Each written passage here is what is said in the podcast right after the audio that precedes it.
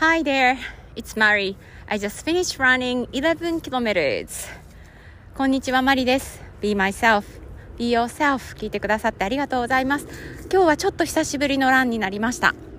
今日は11月の何日だ ?6 日です。えー、11月6日にして初めて今月走りました。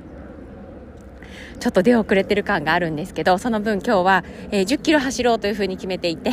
えー、久々に遠くまで走りに行って、戻ってきてみたら10.75キロだったんで、あ、これは11キロ行こうと思って、えー、11キロのところまで、えーと、スマホのね、アプリ見ながら、えー、走りました。11キロ走るのに1時間15分かかります。もうちょっと、えー、早く走れるようになるといいなとは思うんですけど、まあ、11キロ走れたことがまず、えー、ハッピーです。えー、やっぱり、え、今まで最近走ったので8キロだったかな、え、ぐらいが最長なので足の裏にやっぱりちょっと痛みを感じたりこう重くなってくる感じとかがあってあ長距離ってこんな感じやなっていうのを思い出してました。途中ね、えー、急に雨が降ってきて、えー、このままあの帰り道だったんですけど、えーと、折り返し地点過ぎてからだったんですけど、えー、このまま雨もっと降ってきたらどうしようと思いながら走っていたら多分5分もしないうちに止んでくれたのでウェアもすぐ乾いて、えー、最後は快適に走ることができました、えー、今月の目標は、えー、ランの回数がえっと何回にしたんだっけな？10回。で距離は、えー、70キロの設定で私の設定です。えー、でそう決めた後でですけど、えー、どっちかを達成すればいいことにしました。はい、どっちもって結構もしかしたらしんどいかもしれないので今日みたいに長い目の距離を例えばなんだろう10キロを7回走ればえー、70キロはね もちろん行けるんで10回走らなくても行けるかもしれないしちょっと距離を走るっていうのが難しいで体調とかもね見ていかないといけないのでそれが難しい場合は、えー、っと10回の方を達成するように、えー、走りに出る回数を今日から10回って結構厳しいんですけど、まあ、でも時間作ってね短時間でも走りに来れたらいいなと思ってます。目標って絶対これって決めてしまうと達成できない可能性とかね上がってきてこう気持ちが慣れてしまう時とかね、えー、あると思うんですよね。なので私の場合はちょっとこうフレキシブルな、えー、感じの方が、えー、やりやすいのでそちらを選びます。もちろん人によっては、えー、高いハードルの方が、えー、高い目標の方が燃えて頑張れるっていうタイプの方もいらっしゃると思うので、えー、自分はどっちの方が合うのかなっていうのを意識しておかれるといいかなと思います。はい、えー、今日お話ししようと思うことは、えバランスをとるということです。ね、このねバランスを取るってよく私何回かお話しててバランス取らなきゃなって思ってることが多いのでそういう話になっちゃうんですけど今思ってるバランスっていうのは、えー、セルフコンパッション、えー、自分への思いやりと、えー、自立性。自分で決めて行動するっていうことです。今そのバランスがうまく取れてないなって感じることがあってどっちもすごく大切なことなんですけど、えー、もともとあの人は自分に厳しいですよね。えー、そんなつもりないと思ってても、えー、結構自分にダメ出ししてることが多いと思います。もちろん私、人の頭の中とか心の中ね、覗きに行けないんでわかんないんですけど、自分にダメ出しすることってね、よくありますよね。うん、何でもなんかこう、自分のせいにしちゃうとか、まあ、人のせいにしやすい人もいるかもしれないけど、うん、えー、そういう癖がもちろん私にもあって、でもそういうのをだいぶやめれるようになりました。それが、えー、セルフコンパッションっていうことを学んだからなんですよね。セルフっていうのは自身でコンパッションっていうのは思いやりなので自分に向けた思いやり。から、えー、自分が失敗したとしてもそれをもうまたとかほらとか、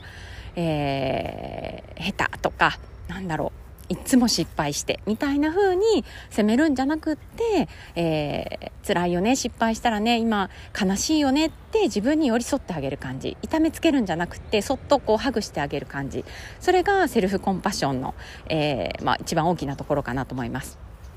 それがねできるようになりましたでそれはすっごいよくって、えー、無駄に責めても次に進めないんですよね。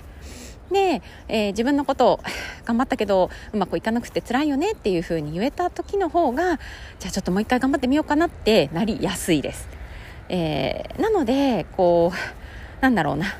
挑戦する気持ちとかにもつながりやすいかなと思います失敗して自分でダメ出しして塩塗ってってやるとこう挑戦できなくなるけど失敗しても、えー、いいよいいよしょうがないよ今のは今日のはね仕方がないまた、えー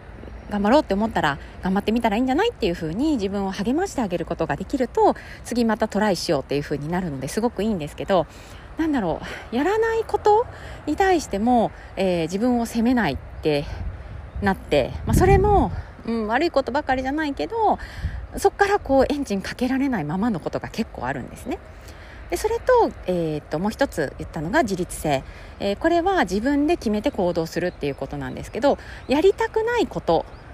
だったとしてもそれが自分に必要なこととか、まあ、まあ仕事でねやらなきゃいけないこととかもあるし自分がやりたいゴールに向かう途中にあってそれだけはあの避けて通れないとかもねあると思うんですけどそれを、えー、やるっていう自分のためにやるやらされるんじゃなくて自分の意思でやるっていうのが、えー、自立性の、えー、意味の一つになります。でそうなった時にやらなきゃいけないって分かっているのに、えー、っとやりたくないよねしょうがないよねって言ってやってないことがあったりするんです、はい、でそれが、えー、私の今の課題です。なので、えー、自分への思いやりって大事なんだけど結局甘やかしてるみたいなものでやらなきゃいけないって分かってるのにそこから逃げちゃって、えー、いたんですよね。なので、えー、それを取り組もうとはいやります。セルフコンパッションばっかりしてないで、えー、これ何のためにやんのって、えー、もう一回問い直して本当にやらなくていいことだったらもう手放す。でやっぱりやらなきゃいけないことだったら先延ばしにしないでやるっていうことを、えー、やっていける人になりたいって思います、うん、なので、え、そこねもう一回、え、自分でここスイッチ入れて今年、え、残り50何日なんだろう？55日ぐらいですかね、えー、それぐらいになってきてるはずなんです、ね、なのでこの残りの、えー、今年2023年の間に、えー、やっておきたいこと、えー、と片付けておきたいこと、えー、しっかり取り組もうっていうふうに今思っています。それもねセルフコンパッションもうまく使いながら取り組めたらなと思います。えー、この今日お話しているセルフコンパッションと自立性っていうのは、えー、私が、えー、今ねお伝えしているポジティブペアレンティングっていう講座えー、ベーシックとアドバンスがあるんですけど12月にスタートするアドバンスでも、えー、お伝えする大きな内容の2つになります。この考え方がね分かるようになると、えー、頑張ってみようとか、えね、自分を責めたりとか子供を責めたりとか、え頑張ってみようって思えるようになるんですよね。であと人を責めたり自分を責めたりすることが減ってきます、うん、なので関係性も良くなってこう応援し合って頑張れたりっていうことがね増えてくるかなと思います。ポジティブペアレンティング、えー、アドバンス興味ある方、えー、メッセージください。そちらもね、えー、リンク貼りに行った方がいいですね、えー、貼っておこうと思います。Okay, uh, that's all for today and、uh, the message English message is balancing isn't easy balancing isn't easy Okay, thanks for listening. Bye. Hi there, it's Mari. I just finished running 12 kilometers. こんにちは、マリです。Be myself, be yourself. 聞いてくださってありがとうございます。今日は、えー、12キロ走りました。本当は、えー、11キロ走れたらいいなって、えっ、ー、と、ちょっと11キロぐらいの距離になれ、うん、慣れていこうと思って、えー、走って、で、え、いつものゴールのところまで来て、えー、アプリを止めようと思って見たら、あともうちょっとで12キロだったんで、あ、そうなの？と思って えー、あと、なんだろう、6メートルぐらい走って、えー、かな ?12 キロ、えー、を走ることにしました。今までで、えっ、と、ここ最近ね、今月、先月から走り、また再開して、えっ、と、その中では早い感じで11キロ走れたんで、違う、12キロだ。I'm very happy with it. はい。で、えっと、今日は何かこう、なんだろう、大きな気づきとかがね、あるわけではないんですけど、朝ね、この走る前に、えー、ブレネー・ブラウンさんの、本当の勇気だったかな、タイトル。え、あの読書会に参加してたんですよね。お友達がやってみるっていうことで、えー、募集していたのでメンバーを。私も参加したいと思って大好きな、えー、アメリカの、えー、テキサス大学だったかな。で、え教えてらっしゃるブレネ・ブラウンさんっていう方の、え本の、えー、読書会に参加してました。でその本のテーマっていうのは傷つく心の強さとかえー、なんだろう心のしなやかさとかこうあるがままの自分を見せられる勇気みたいな、えー、ことがテーマになっています。で、えー、その本はね前にも読んだことがあってあと彼女のテッドトークなんかもすごく繰り返し見ているんですけど今日の第1章の、えー読書会のこうシェアの中でいろんな話があってこう人と比較してしまうとか平凡で、えー、いることの怖さとか絶望感とかねそういうワードがあったんですよね。で、えーと、今日ねその感想をちょっとここで話しておきたいなと思うので、えー、つらつらお話しするんですけど、えー、そのなんだろうな欠乏感だったりとか、えー、足りてないってことですよね欠乏感って。私には、えー、これが足りてないあの誰かみたいにうまく話せないとかもっと文章をうまく書けたらいいのにとかえーと、お金がないんだとか時間がないんだとか、まあ、何でもですねそういう足りてない感覚とか、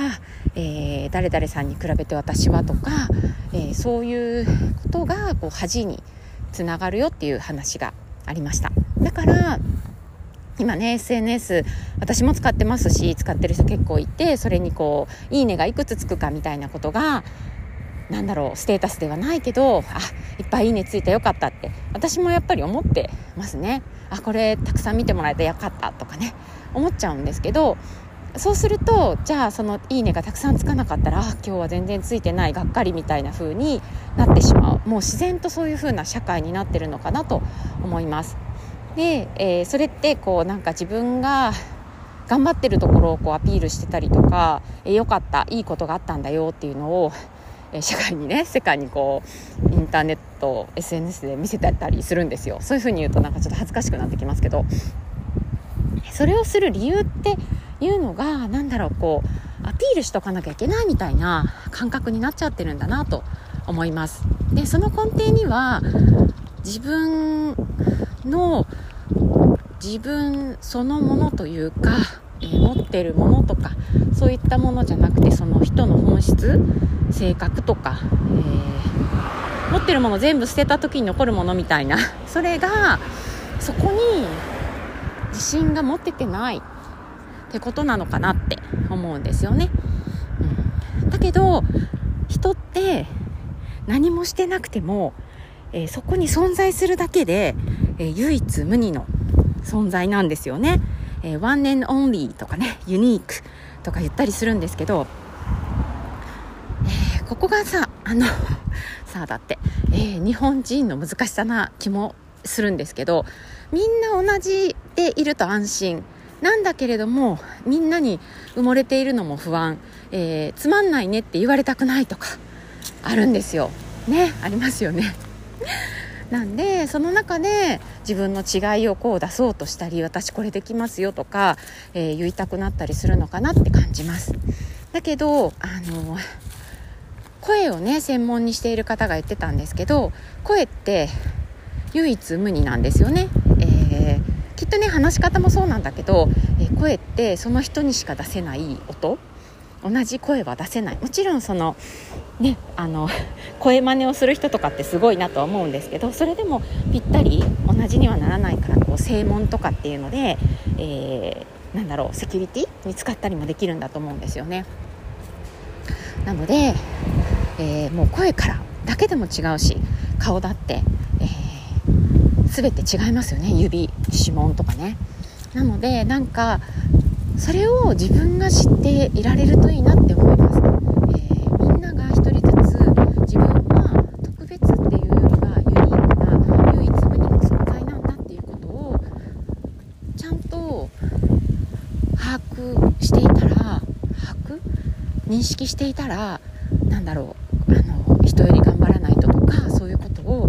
思わなくていいのかなってちょっとそういうことをね今日はね、えー、感じてそして走りながら今お話したようなことをね考えていました。はい、えー、私たちはもう存在するだけで唯一無二の存在です。なので、えー、なんだろう頑張ってなくたっていいし頑張ったっていいし何をしてても何をしなくても,、えー、もうその存在だけで素晴らしいっていうふうに、えー、今感じています。それをね忘れないでいたいなって自分自身で思います、えー、あなたも唯一無二の特別な存在です、えー、では今日の英語のフレーズです。You are very special. You are very special. あなたは特別な存在です。Okay, that's all for today. Thanks for listening. Bye.